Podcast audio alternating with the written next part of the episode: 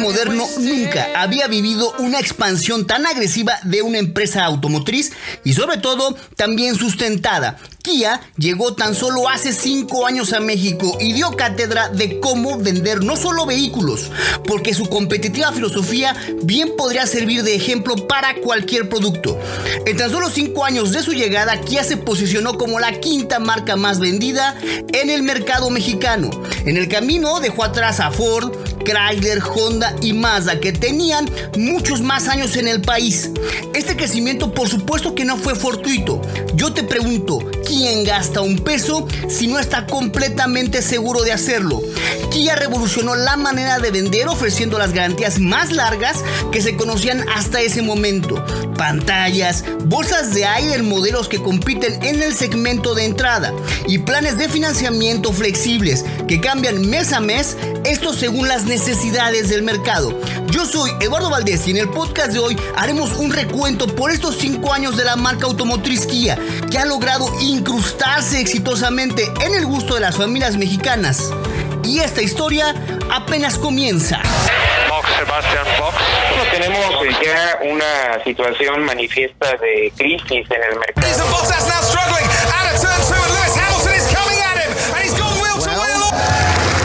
What do you think? Así anunciaban su llegada. Kia en México.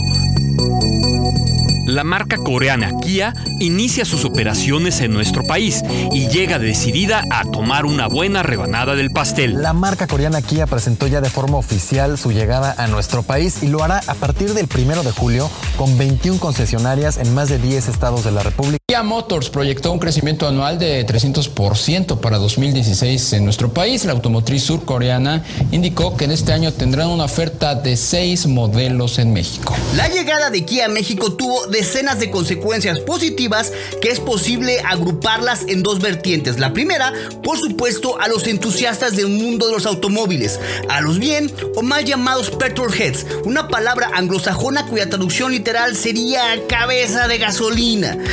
Petrolhead se usa para definir a los que viven intensamente el mundo del automóvil, apasionados del motor, de las sensaciones. Pero más allá de este culto por los automóviles, lo cierto es que las empresas viven de las ventas, de sus productos, no solo de los afiches promocionales. Y en ese sentido, el comprador mexicano también resultó beneficioso, pues recordemos el principio básico de oferta y demanda.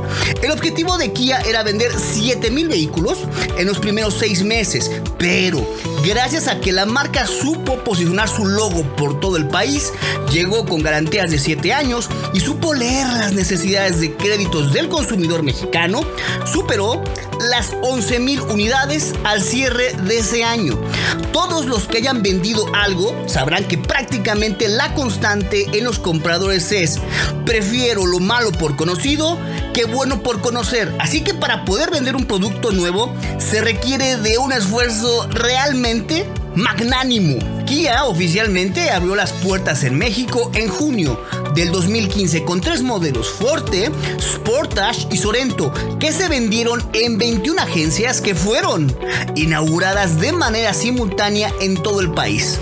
Esto por supuesto que significó una estrategia nunca antes vista en nuestro país.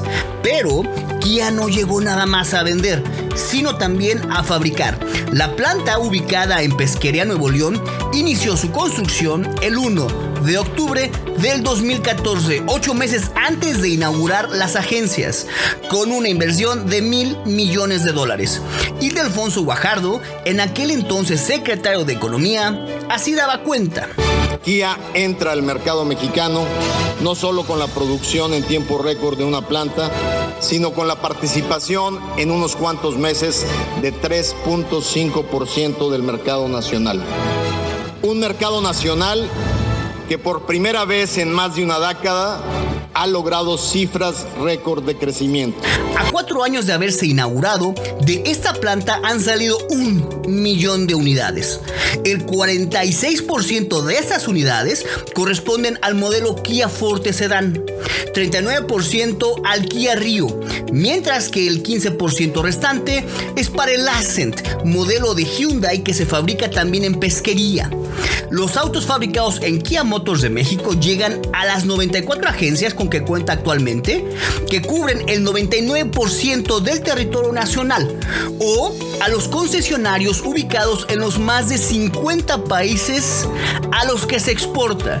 En materia de ventas al cierre del 2019, Kia se ubicó en la quinta posición como marca, con una participación del mercado del 7.3%. En primer lugar se ubica Nissan, seguida de General Motors. En tercer lugar está Volkswagen, seguido por Toyota en cuarto puesto. Y muy cerca a la armadora japonesa está Kia.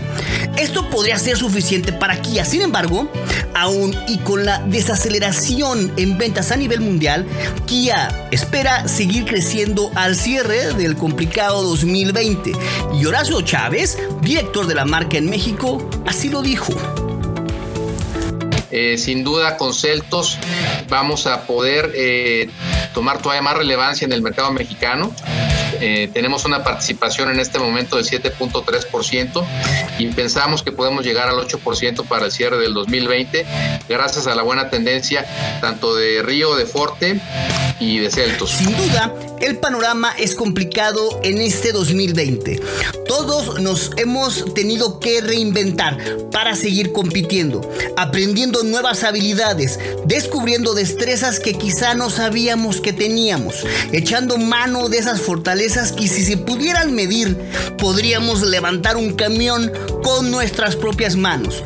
La enseñanza que nos deja Kia es que no todo está escrito, que los gigantes pueden ser combatidos. ¿Fácil?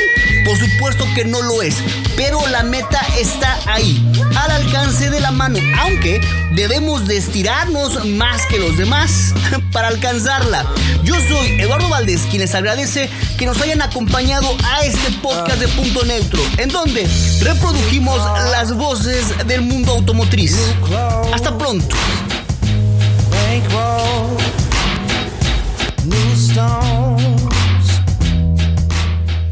everyone knows